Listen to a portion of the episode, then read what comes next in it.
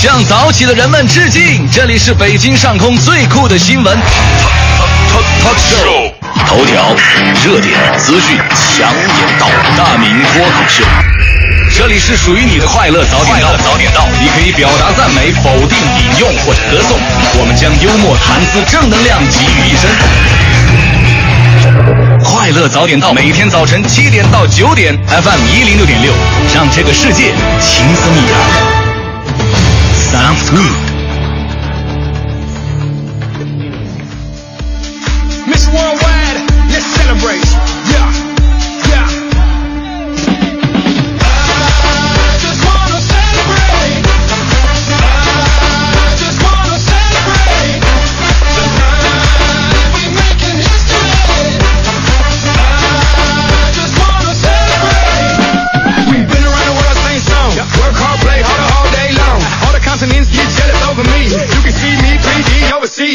好，现在是北京时间七点零三分，又过十五秒，欢迎您继续锁定 FM 一零六点六，中央人民广播电台文艺之声，是您这时段为您送上的快乐早点到。各位好，我是大明。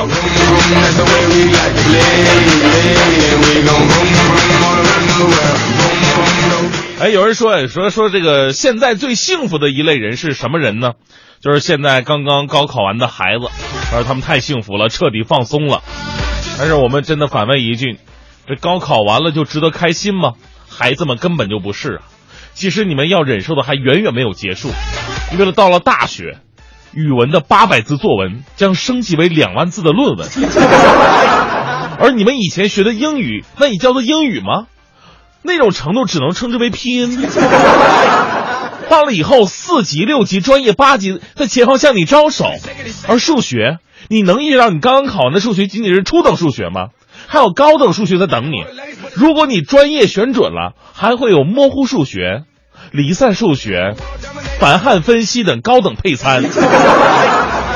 光听这些名字就给吓尿了吧？这个。所以呢，趁着高考完呢，赶紧玩两天，以后的苦日子多了去了。这个事情就告诉你个道理：活到老，学到老，不止学生，就是我们每个人毕业了，还要在社会学啊，在家庭里边，学还要学什么养老学、教子学、恭维领导学、巴结媳妇儿学。正所谓学无止境。这就是今天送给各位的至理名言。我是大明，全新正能量马上开始。接下来让我们有请黄欢带来今天的头条置顶。头条置顶，头条置顶。国家主席习近平昨天致电在南非约翰内斯堡举行的非洲联盟第二十五届首脑会议，向非洲国家和人民热烈祝贺会议的召开。第七届海峡论坛昨天在厦门隆重举行，中共中央政治局常委、全国政协主席俞正声出席论坛开幕式并致辞。历时一年的财务工作大清查已经快要过去一半了。全军财务工作大清查领导小组近日是派出工作组赴七个军区机关进行督导调研，对十个不同类型单位进行蹲点督查。近日，北京市十五点九万学龄儿童开始入学登记了，部分学校首次公开了入学顺位表。以泉闻名的济南近段时间陷入到明泉停喷的危机，趵突泉三股水喷涌出的水轮已经不明显，而七十二名泉之一的黑虎泉昨天出现了停喷现象，往日泉涌如注的三个虎头都已经不再往外喷水。宣布参加二零一六年美国总统竞选的民主党人希拉里·克林顿十三号在美国纽约罗斯福岛举行了第一场竞选集会。韩国第八十一例中东呼吸综合征患者朴某昨天在釜山医院接受治疗，不治身亡，至此韩国 MERS 死亡死亡人数增到了十五人。英国媒体昨天报道，美国大规模监听项目曝光者爱德华·斯诺登从美国获取的大批绝密文件已经遭到俄罗斯等国的破解，为此英国被迫撤回正在相关国家执行任务的间谍。ATP 梅赛德斯杯落下了帷幕，头号种子纳达尔在决赛当中战胜了塞尔维亚名将特洛伊基，第三次赢得了该赛会的冠军。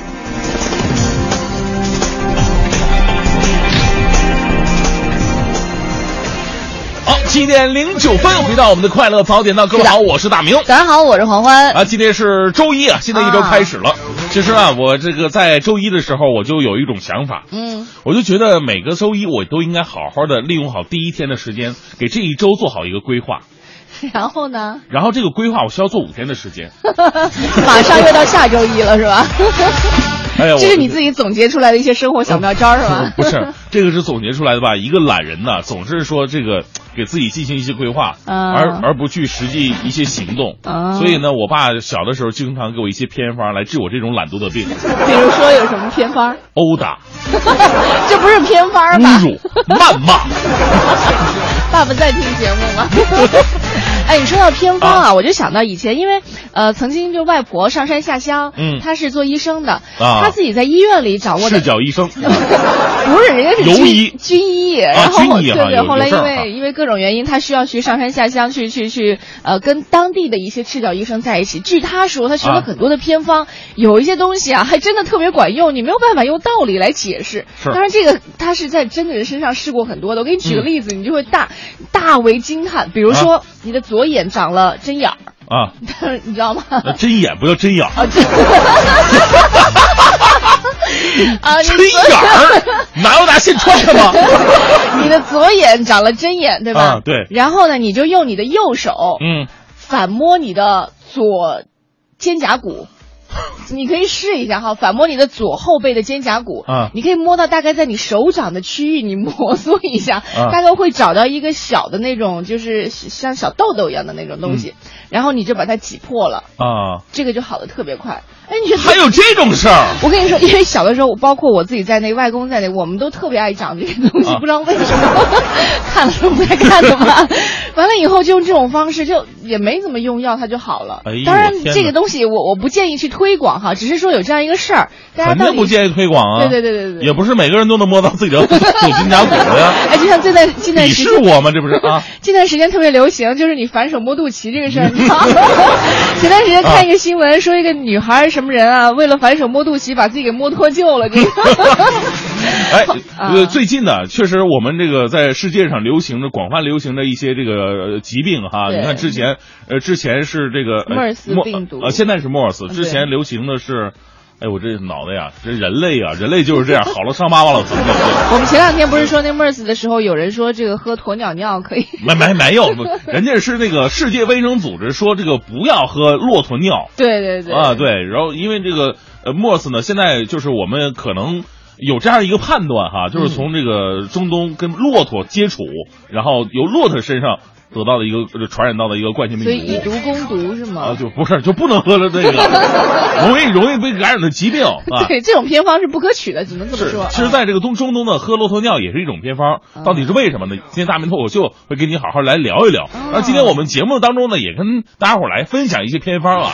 这所谓的偏方呢，肯定是有的或多或少有那么一点科学依据，会好使；那有的那，纯属扯淡了哈。对，大家都全当做谈资吧，哈。对有的东西你觉得，哎，有有那么点可能的话，还需要做后期的深入了解，再再到自己的身上去试验一下啊。嗯好，今天我们就来说说你生活当中所掌握到的一些偏方儿。有些偏方儿可能是就像刚刚大明说到的，治疗性格上的一些弱点的，对吧？有的可能真的是治疗身体上的一些疾病的。嗯啊，那另外还有一些偏方呢，可能可以为你的生活提供很多的帮助，都欢迎各位发送微信到“快乐早点到”一零六六的微信平台。当然，我我们在说这个话题之前呢，也是再次提醒各位，这偏方呢只是个人的一个。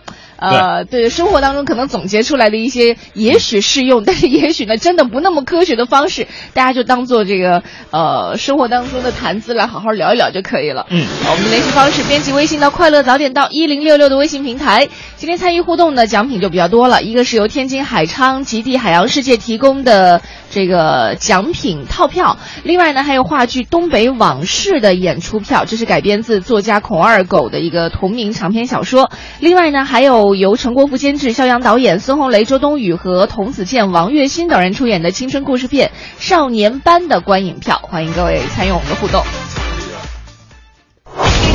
最个性的新闻解读，最霸气的时事评论，语不惊人死不休，尽在大明的新闻联播。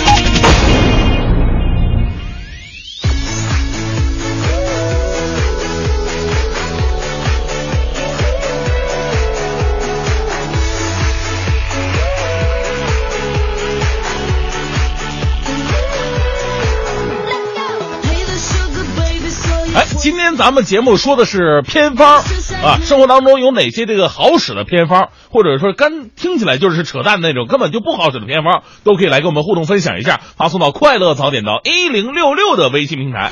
哎呀，这个每个人身上都有病，那有的偏方啊治能治啊，药就可以治，那有的这个病啊。你根本就不是药能治的，得靠人来治。比方说，生活当中经常遇到那种大骗子，哎，我们来关注一位可怜的农民吧。央视的消息：十五年前，河北的老杨啊，就遇到了一件特别烦心的事儿，他被骗了。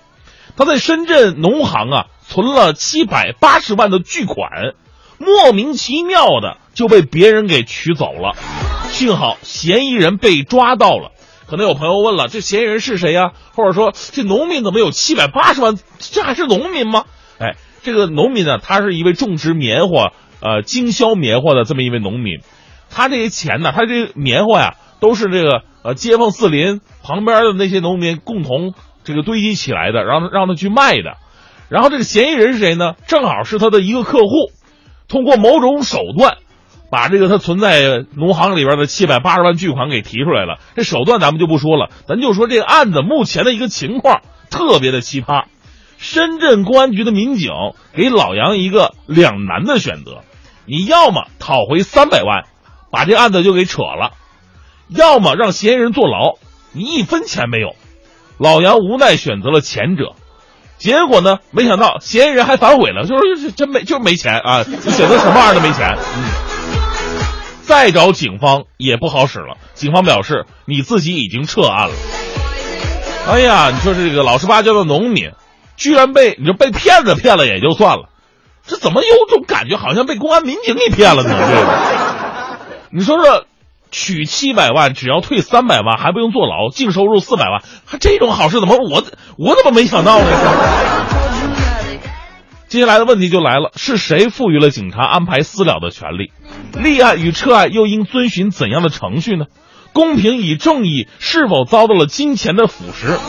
央视曝光之后呢？深圳市公安局已经成立了联合调查组，对涉案的问题啊进行调查，调查结果将会尽快的向社会社社会公布。我们希望啊，这个老杨同志能够坚持住，总会有真相大白的那么一天的。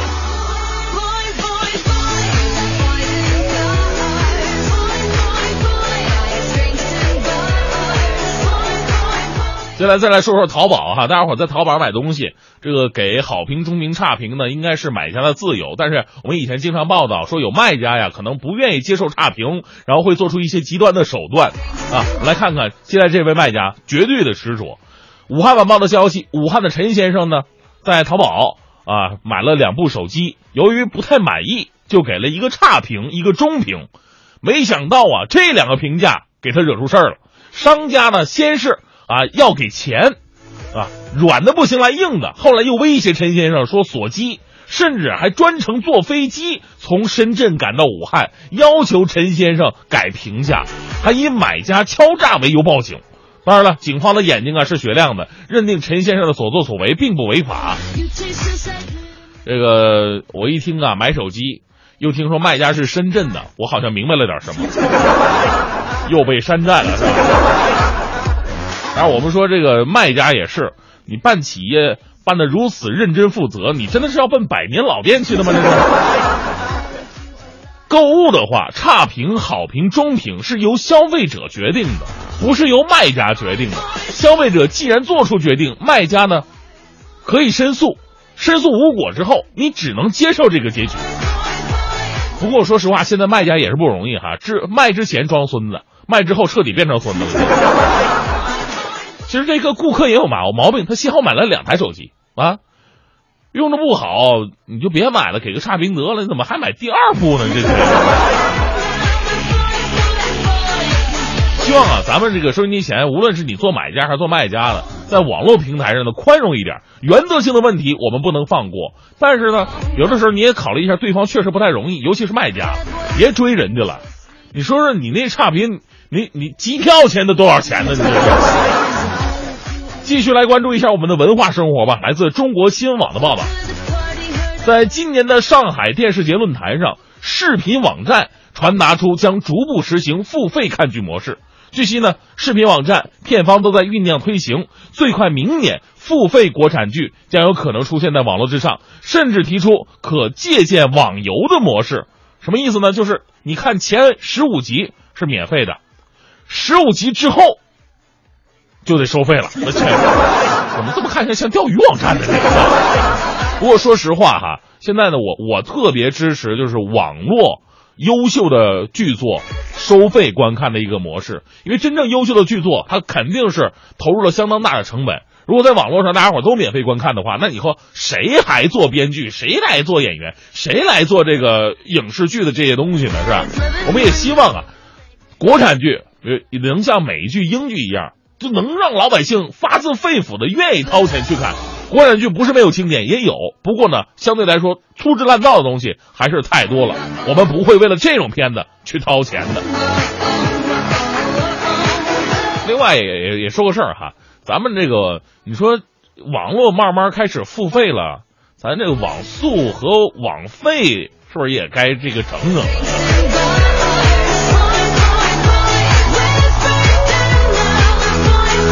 吧，最后带来这是咱的正能量。什么叫做爱好呢？您看看接下来这一位，有一个美国新泽西州的哥们儿，花费十六年的时间，手工打造出来了一个非常壮观的世界上最大的铁路模型。说是模型啊，跟我们摆家里那个完全不一样，因为家里肯定摆不下。这要不是世界上最大吗？十五公里长的铁轨，还包括一百辆火车、四百座桥梁、三千幢微型建筑、五万棵树、五千还五万条街道，峡谷之间还横跨着长达一米的桥。这个模型实在是太壮观了。如果说我们对于自己的爱好是本着游戏的心态，那这位小哥无疑算是一位职业玩家了。其实这个故事就告诉我们很多的收音机前听众，什么是爱好啊？你像这样的，能把自己的爱好从始贯彻到终的做出一些事情的，这叫真正的爱好。相反，你说今天喜欢这个，明天喜欢那个，那不叫爱好，那顶多叫做游客，是吧？你就跟听我们节目一样，什么叫快乐大本道听众啊？上车听一会儿，下车不听了啊！今天听，明天不，这这也叫游客。从今天开始一直坚持听下去，那才叫听众。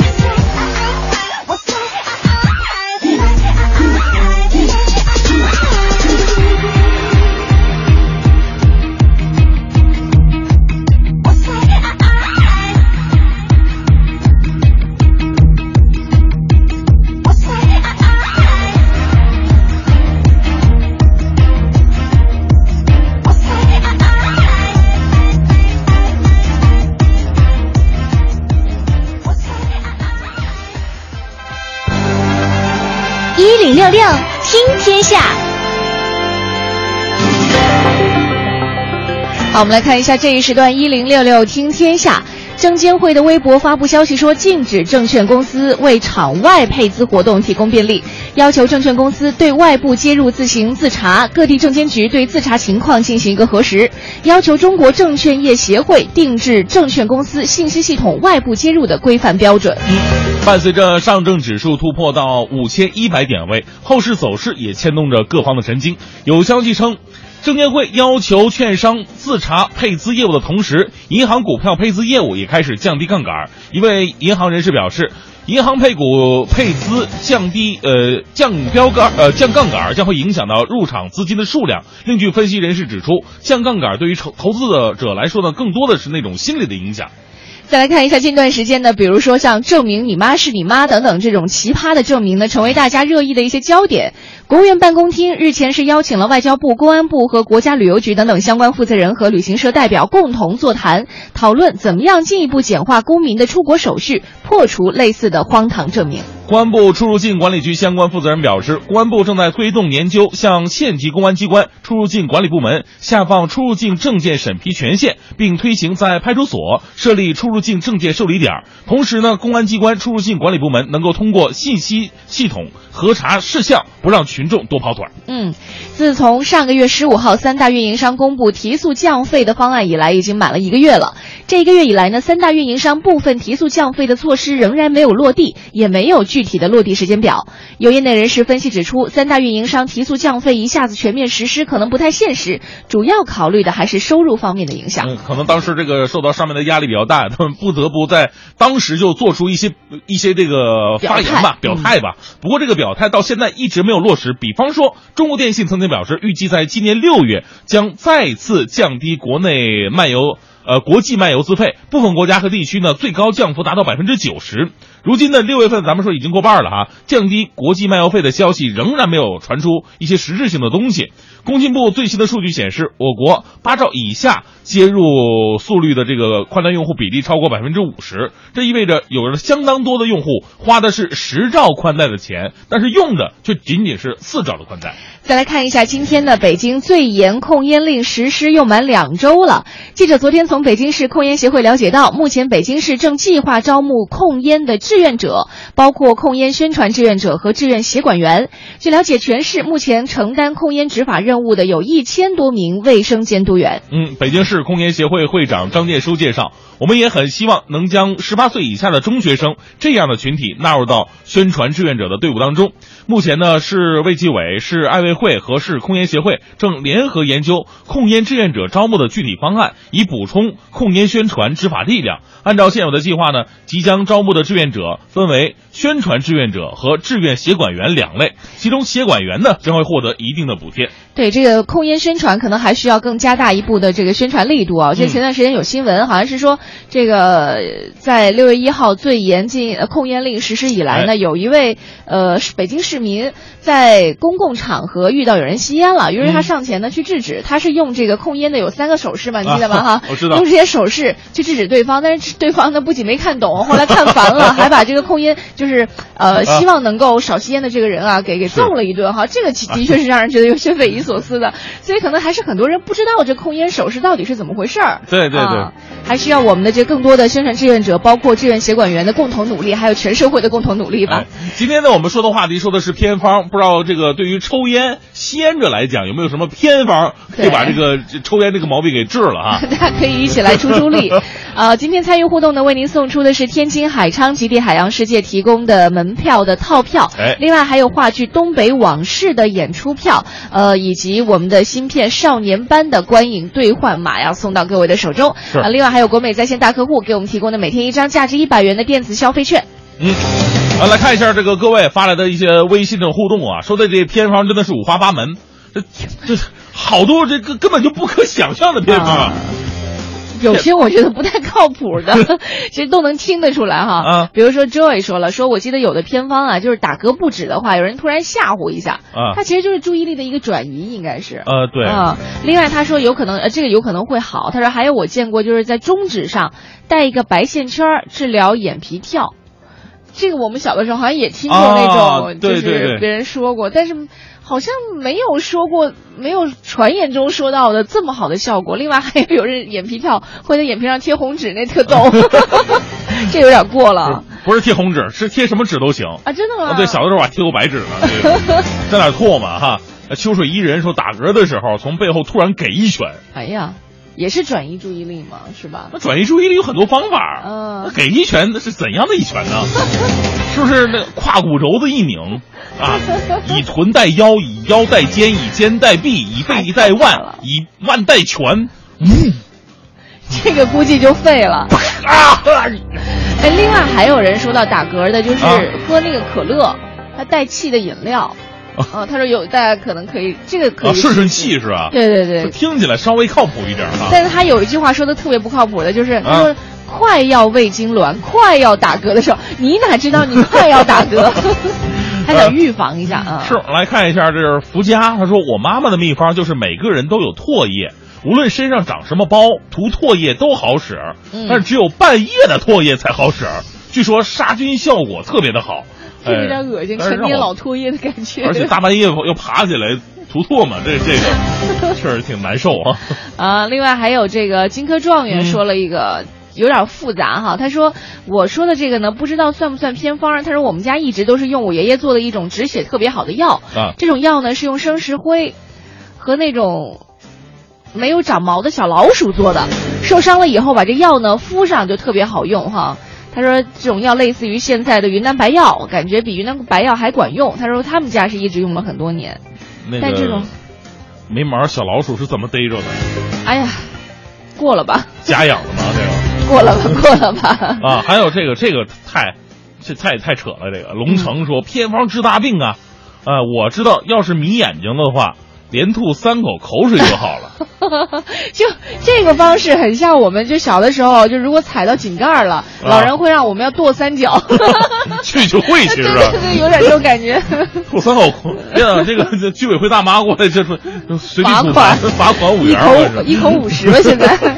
另外还有静说的，头上有斑秃可以用姜来涂抹，挺管用的。嗯我只听过姜好像是生毛发的，但是效果也是有限哈。但是斑秃不知道行不行，哎呀，反正有的偏方呢听起来靠谱一点，有的就完全就是一听就不靠谱啊。是《王者归来》也说这个，说治疗针眼，就是用银器，比方说手镯触碰针眼的地方就好了。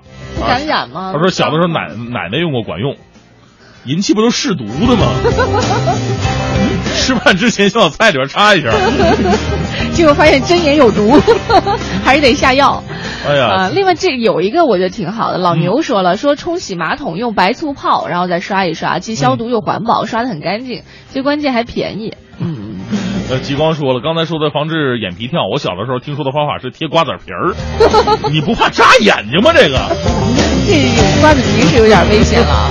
今天我们在节目当中和大家一起来说说生活当中的偏方。这个偏方呢，不一定是治疗你身体的疾病的哈，嗯可能还有生活当中克服一些小毛病啊，对吧？哈，还有。呃，对于这个生活习惯的一些纠正的一些偏方，大家如果有什么好的方法的话，欢迎你发送微信到“快乐早点到”一零六六的微信平台。快乐早点到，给生活加点料。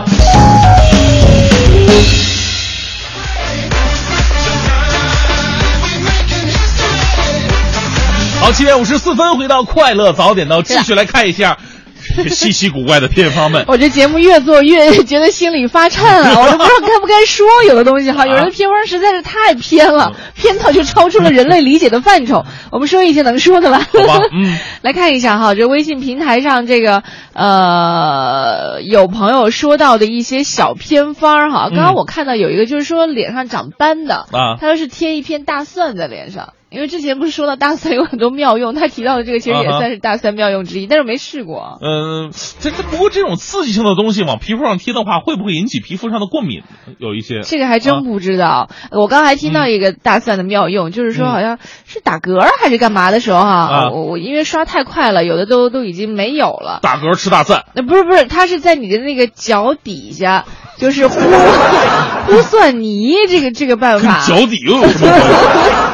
脚已经 那味儿够大了，还是是整上蒜啊？哦，他是这样的，不是、不是打嗝，他是香饽饽，呃，香饽饽说的，说闺女小的时候总爱流鼻血，嗯后来看到一个偏方，就是把蒜泥捣烂了糊脚心上，啊等到感觉有点辣的时候，烧脚心的时候就把这个蒜泥扒下。他说他试了一次，后来也真不流了，也不知道是身体到底抵抗力好了不流了，还是因为这个蒜泥的作用而。以前去按脚的时候，那个按脚的小妹会在你的膝盖上包着那个捣烂的那种浆，嗯，然后你这双两个膝盖就有那种血的，跟那个是吧？流鼻血不太不不太一样是吧？嗯，你看这个更悬。张薇薇说有一个治麦粒肿的偏方，是这个朝鲜族老人推荐的，非常灵验，屡试不爽。嗯，在针眼刚长的时候，用小刀在两个大拇指指甲上刻个十字，刻多深啊？啊，就刻出白道道就可以了。哦哦，这个力道很难掌握，一下深了就没了。这个啊，他说，然后再睡一宿觉就好了，这太神了吧？这个这个不靠谱吧？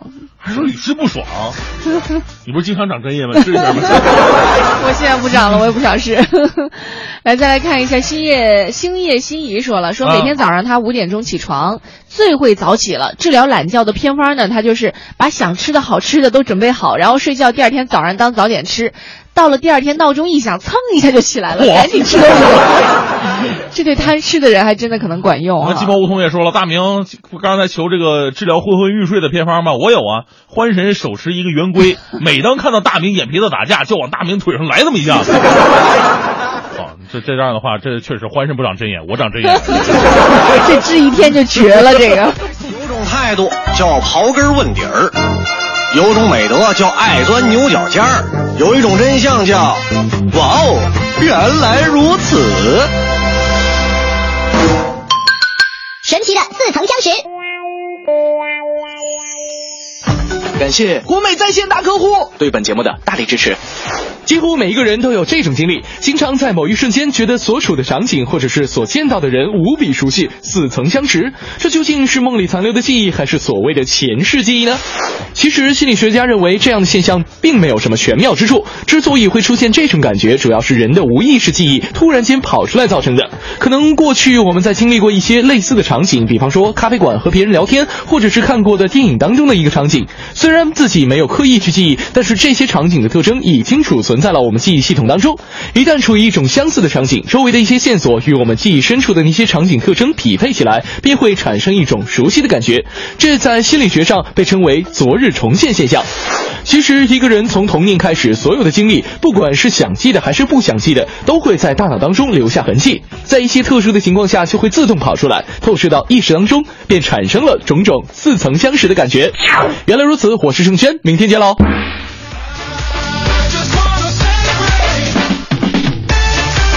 北京时间八点二十二分，回到我们的快乐早点到，各位好，我是大明。早上好，我是黄欢。呃，今天我们说的是偏方啊，收音机前那些靠谱的、不靠谱的，咱们都可以打个标签发过来，让我们见识见识。对，包括其实像微信平台上啊，如果说到这个不靠谱的，马上就会有人这个站出来说了啊就这个不靠谱，大家千万别见见。比如说之前说到这个流鼻血，啊往脚底心儿糊这个蒜泥那个，啊啊啊有朋友就说这个我还真试过，真的不行，因为啊烧脚心，而且还脱皮。呃，这是真的啊！前两天我我就是在准备这个配方脱口秀的时候，我查了很多的资料，人说这个夏天来了，就尤其这个呃，有很多的人就愿意得这皮肤病哦啊，愿意得皮肤病。然后经常有一些朋友啊，听说什么说服什么草药治疗什么皮疹呢，到最后那草药它本身带着刺激性的，嗯到最后只能说这个皮肤过敏更加严重。对对，所以包括大蒜也是这样，咱不能随便的就往自己身上弄这些东西。对对对嗯，还是弄点什么润肤露啊。去看医生，弄什么润肤露？哎呀，有唾沫呀，啊，这东西倒是没什么刺激性，但是估计要好的话也够呛。猛子说了一个特别可怕的哈，嗯他说肾结石，他也不知道我爹哪儿听来的，说是白毛鸡，就是用就是不能有一根毛的那种。不是不能有一根杂毛，哦哦，不能。不能有一根毛，它是鸡吗？我以为他的白毛鸡意思就是把毛都脱了啊，不是是吧？啊 啊，都得全白的。没没有一根杂毛。啊哦，用用醋也不能加水去炖，啊，托人找了两只纯白毛鸡，买了好多瓶醋炖鸡，那叫一个难吃啊！啊吃了一只以后，我跟我妈说，还是让它疼着吧，不吃了。啊，不知道是不是醋用错了，反正就不太管事儿。后盾机，这个听上去很很可怕啊！肾结石这个还得赶紧上医院吧？这听上去，嗯是，哎，说到这个，我就想到在我们家那边啊，有一个方子，就是女孩儿，嗯，呃，长到那种就是十五六岁啊，就是发育的时候，然后那么晚啊？就是你知道大概就那时候嘛。啊好吧然后吃什么呢？就嗯吃那种小公鸡，就是还。嗯，就那种小公鸡就性别上是公鸡，但是它还没有这个，就那种叫你知道，特别小的，啊，明明白，童子鸡，对对对对，那种鸡，然后把它炖，就是一天一只，一特别小，你买小的嘛，就啊一天一只这样吃，据说可以长高。反正那个时候我是吃了，不好使，不是不是不是个子的问题哈，嗯就是那个时候是一天一只，大大概吃了一个星期吧，嗯吃了长了腿上长了两个疖子，就是 上火，你知道吗？因为当时是说连鸡冠啊带啊脑袋一起吃，嚯平时我们都是啊把那个要剁掉嘛，对对对就是但是那个说得吃，他其实后来想想应该还是激素的问题，然后就哦就有点过了，就长疖子，后来瘸了一个多月，特别痛苦，所以有的偏方。所以有的偏方真的挺坑人的啊。嗯，坨坨说了，我来说个靠谱的偏方吧。呃，小时候手心长了个猴子，长了好几年都长开花了啊。后来妈妈告呃妈妈告诉我个方法，说把这个蜘蛛网的丝抽出来几根儿，缠在猴子的根部，哪有那么结实的丝啊？这可能就是意思一下吧。说蜘蛛网啊有自动收紧功能，慢慢就把猴子勒掉了。蜘蛛侠吧，这是。不是，我总觉得像《西游记》啊。后来没过多久，还真的掉了，而且不流血不留疤，这是我人生做的第一个微创手术太可怕了。啊！据说还适用于身上一切的小肉揪我也是东北人，来北京漂十几年了哈，是不是啊？是不？是啊？但是我们小的时候，啊比如出去玩，家长都会说你别碰到蜘蛛丝，容易身上长乱七八糟东西。嗯，蜘蛛丝有那么结实吗？你说头发丝儿应该还行哈，嗯还还有这种有可能。那蜘蛛网没试过，我也不是特别建议试。还 有这歌剧魅影说了，我这里有偏方啊，嗯，脚如果生冻疮的话，用茄秧子煮水秧子泡脚，哦效果立竿见影。我倒是听说过用那种韭菜煮水泡脚，还有那嗯种白萝卜缨子煮水泡脚，没试过。我就是看到有的那种是不是泡脚就行了？主要是脚脏是吧？太可怕了。好，来看一下啊，还有微信平台上，大家就就试着接受吧。就是我我 我觉得有一些有刺激性的啊，或者说延误病情的事儿，千万不能做啊。对，呃，另外还有这个老牛说了，说夏天到了，孩子容易长痱子，啊，这可能有点管用，大家可以试试治疗痱子的一个简单有效的办法呢，一定要用热水冲洗，嗯或者用热毛巾捂一会儿，当然这个热度一定是在自己承受范围之内的。他说，据说很见效。嗯。嗯，来来看一下流泪的鱼，作为一个吃货，他说他有个小偏方，嗯叫素腌鸡蛋，把嗯鸡蛋洗干净，滚一层酒，沾一层盐，这样腌出来的鸡蛋爱出油又好吃，还省地儿，放塑料袋里就行。你这治什么呀？治馋吗？这个。说的对，哎，另外还有一个特别不靠谱，大郭说了，打嗝哈，头上顶个碗，用筷子戳碗的中心，很快就好了，这演杂技的感觉啊。今天节目当中和大家一起来说说生活当中的偏方，可以治疗一些 这个身体上的疾病啊，或者生活习惯上的一些不好的地方。欢迎你发送微信到“快乐早点到一零六六”。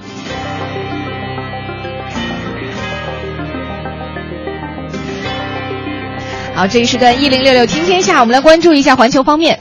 据英国首相府高级官员透露说，俄罗斯和中国破解了目前在俄罗斯避难的美国前中情局雇员斯诺登所盗取的机密档案。由于担心英美两国的情报人员身份曝光，负责海外情报的英国军情六处被迫从多个国家撤走进行情报工作的特工，来保障他们的人身安全。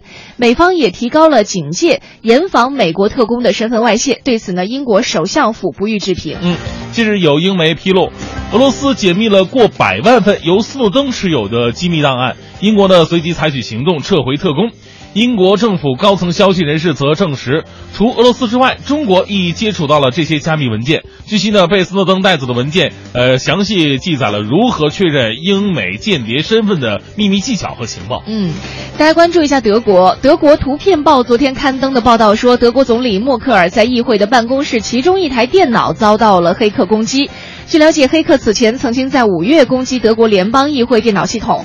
报道并没有透露说消息的来源在哪儿，仅表示这一次黑客攻击事件比预期的要范围广和程度深，让德国联邦议会相关单位非常的棘手。嗯，报道称默克尔在联邦议会的办公室里边，一台电脑中了病毒。图片报称该电台呃该台电脑第一个被发现植入了木马。据悉呢，这次黑客攻击事件相呃于当地时间本月十二号被发现，联邦议会里共有五台电脑中了该木马病毒。默克尔发言人对该报道的消息。不能证实。嗯，再来看一下瑞典王子卡尔·菲利普十三号在首都斯德哥尔摩与呃索菲亚·赫尔奎斯特举行了婚礼。婚礼仪式当天下午在斯德哥尔摩老城的王室教堂内举行，整个过程按照传统持续了大约有一个小时。瑞典国王和王后以及其他的一些国家王室成员和国家领导人等等都出席了婚礼。女王储的女儿埃斯特尔小公主担当了婚礼的花童。嗯。今年三十六岁的菲利普呢，是瑞典国王卡尔十六世古斯塔夫与王后西尔维亚的第二个孩子，是瑞典王位的第三顺位继承人，排在维多利亚和埃斯特尔之后。呃，菲利普与索菲亚二零一零年相恋，一四年六月份宣布订婚。现年三十的索菲亚出生和成长呢，都是在瑞典的平民家庭。呃，曾前往美国求学，是一名模特兼电视真人秀明星，还担任过瑜伽教练。嗯。再来看，美国前国务卿希拉里·克林顿十三号在纽约举行首场主要竞选集会，朝她成为美国历史上首位女总统的目标迈出了重要一步。只不过，多家西方媒体在报道这一活动的时候不免挑刺儿，评论她的演讲缺乏新意，回避争议话题。嗯，为了摆脱上次总统选举当中不接地气儿的形象，这次希拉里强呃在讲话当中就强调了，她将为普通美国人呢争取更加公平的社会而战。呃，承诺一旦当选总统，将让经济为每个美国人服务，而不是服务于精英阶层。希拉里当天还重申了自己对女性权利、收入平等、清洁能源、华尔街改革的支持。面对数千名的支持者，他说：“我可能不是这场竞选当中最年轻的竞选人，但是我会是美国历史上最年轻的女总统，也是第一个当上总统的外祖母。”啊，今天我们节目当中和大家一起来说说偏方啊。这偏方呢，可以是治疗你身体当中的疾病，也可以是纠正生活当中的一些不好的生活习惯。欢迎各位发送微信到“快乐早点到一零六六”的微信平台。今天为您准备到的奖品呢，一个是这个天津海昌极地海洋世界提供的套票，另外还有话剧《东北往事》的演出票，以及芯片由孙红雷、周冬雨和呃主演，另外由陈国富监制、肖阳导演的芯片少年班的电影票，还有国美在线大客户给我们提供的每天一张价值一百元的电子消费券。快乐早点到，给生活加点料。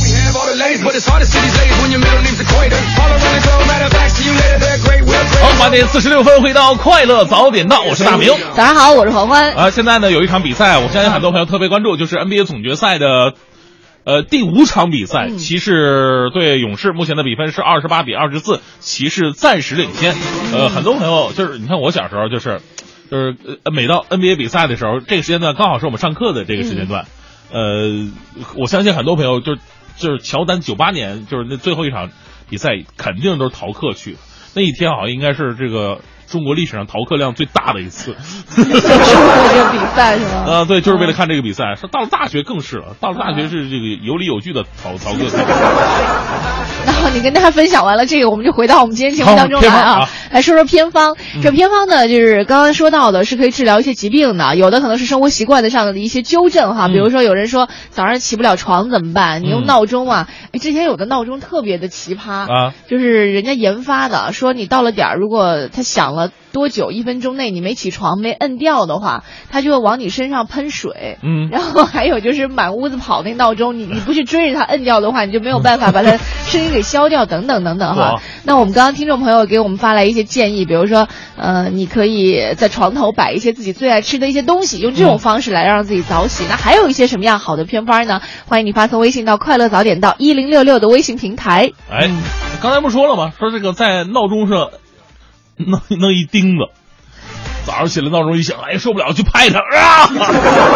行了，这个有点过吧？这个，另外还有一个也比较残暴的，萌小猫说了，说我爸身上长那种俗称猴子的皮肤肿块啊，还说是母猴子，一个个都特别大。这玩意儿还分公母吗？这个 母的会开枝散叶吧，应该是这个意思吧？哎呦就是属于你必须要把那母的弄掉，你旁边那些小的才能弄掉。啊嗯，他说这个周边还有其他一些小的，你看哈，他让我爸爸让我拿着点着的香，一点儿一点儿烫那个最大的母猴子哈、他说非常有技术。过了烫着老爸，否则不起作用。哎，累得我呀，每天烫三分钟，别说两周后就减小，后来还真不见了。但是太危险了，不建议使用哈。这个这这这。哎这个就不过那时候和尚出家也是在脑门儿烫那玩意儿吧？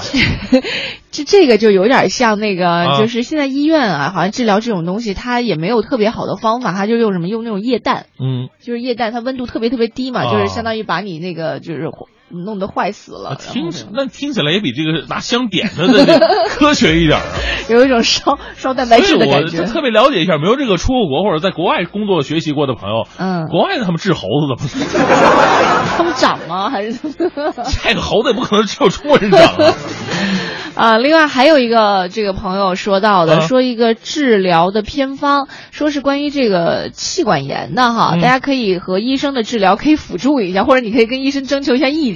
他说当时姥姥年轻的时候气管炎非常严重，啊整宿都不能睡觉，吃了很多药都没效果。后来听人介绍呢，用柿子去蒸鸡蛋，就是把柿子的尾巴摘下去，在里面打一个鸡蛋一起蒸，几分钟之后就可以吃了。啊姥姥吃了不到两个月就好了，他注意是柿子，不是西红柿。啊，是那种大柿子。嗯，啊，北方特别多。对对对，你这东西你看起来吧，它还算是好吃的这个 这比之前是很多朋友说的什么尿，这这 这 好多了这个。另外还有朋友刚刚说到，我们不是说用蜘蛛网去把那猴子绑起来嘛，就做这种小手术，我们都觉得蜘蛛网太太太细了哈。嗯莫说了一个，他说你看看你就没注意过蜘蛛网，蜘蛛网有几根主丝，火是粗的，而且是没有粘液的。哦用蜘蛛丝勒猴子，他说他也试过。嗯，哎呀，这个我还真的没仔细观察过个大家这个。都都传的挺广的。嗯，还有一个传的特别的广哈，刚才很多很多朋友也说到了，你看李晓明这个说刚刚治疗痱子，呃，是要在热水里边加点藿香正气水儿。哦我也听说过。呃擦洗效果特别好，以后还不会复发，本人亲测。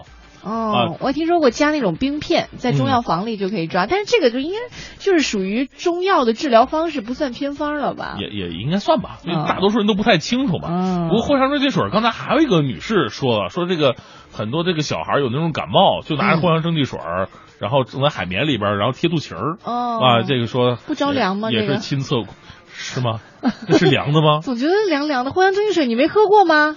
热热的呀。藿香正气水怎么会是热的？辣嗓子吗？还是怎么的？对呀、就喝完以后就喝完酒那种感觉，喷火的那种感觉。哦，还好吧。藿香正气水好多时候夏天的时候防中暑都喝这个东西。阿丽说螳螂可以治疗猴子，哎呀，我们能跟猴子这这过节就就算了吧。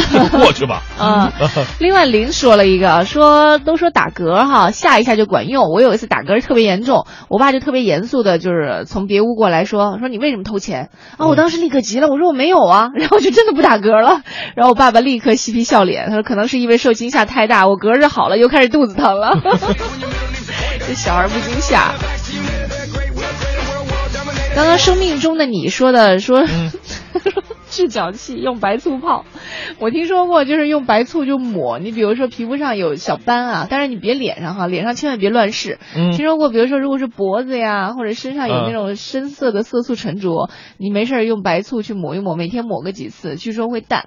反正家里有人试过。白醋泡脚治脚气，原来是臭，现在变成酸臭，加一个味道哈。可以这么了解一下吗？这东西我觉得有待商榷啊。好，今天节目当中和大家说到了很多这个嗯治疗的一些小偏方哈，其实还有一些挺劲爆的，我觉得我们不适合在节目当中和大家一起分享。嗯，因为这个有的偏方你真的要说它的科学道理，你完全没有没有道理可言的哈。嗯。但是他可能生活当中还真的解决了一些你的问题。是。其实这这也是从另外一个方面说啊，我们生活当中有很多很啊奇妙的事情。对。比如说像近段时间发生的一些事儿，就是 就比如说像那个在郑州还是在哪儿啊，说有一个女孩儿还是一个啊什么人违反交规了，啊。交警把她给拦下来，他就莫名其妙把交警给打了。嚯完了，别人警察就问他说：“你为什么打交警？”他说：“嗯我就是心情不好。哦所以其实生活当中有很多值得你去关注的一些小事儿，它可以让你的生活品质更高，或者说更快乐，完全不至于因为一些小事你去伤人，是吧？是啊，来回到我们今天这个偏方的话题，最后也希望各位啊，真的是有病治病啊，这个也还是要到 到到到到医院去，这通过一些正规的手段。我们说有的偏方好，也希望真的有的部门啊，就是刚才也说权威部门搜能够罗一下啊搜罗一下，就是哪些偏方是好的，是可以的，咱们出本书让大家伙都了解了解，别这个摸着石头过河。还有那些，就尤其是那个现在很多男性女性最多的偏方，我生男还生女啊哦，，这个偏方特别的多。哎，刚刚好像我看到微信平台上也有朋友就啊是说了生男生女的偏方，但那个有点不太靠谱。孔早早嘛说，我老公的姥爷在他刚结婚的时候就很神秘的拿出一个旧旧的小本子，跟他说了，说，呃，我有圣诞生女的偏方。我老公信以为真，偷偷问他姥姥是不是真的。姥姥听完就说了，这玩意儿好准，现在就没你妈了，全都是旧的。你是从哪来的呢？这种都是 半对半的一个概率吧，应该是啊。当然，这些好多的偏方，所谓的偏方啊，啊呃，更多的时候还是需要我们用科学的头脑去去好好的鉴别一下。今天嗯全当、全当是给各位做一个生活上的调剂，感谢各位的全程收听了。待嗯会儿在九点之后呢，是宝木和小曾给大家带来的综艺对对碰。更多精彩内容呢，欢迎你关注央广网三 w 点 cnr 点 cn 或者关注中国广播的 APP。另外，也可以关注一下蜻蜓啊，在里面都有大明脱口秀和快乐早点到的点听和回播。嗯，我是黄欢，我是大明。明天早上七点钟我们再见，拜拜。可爱的干妈妈，她在草原上养了很多马，她的歌声高亢又嘹亮。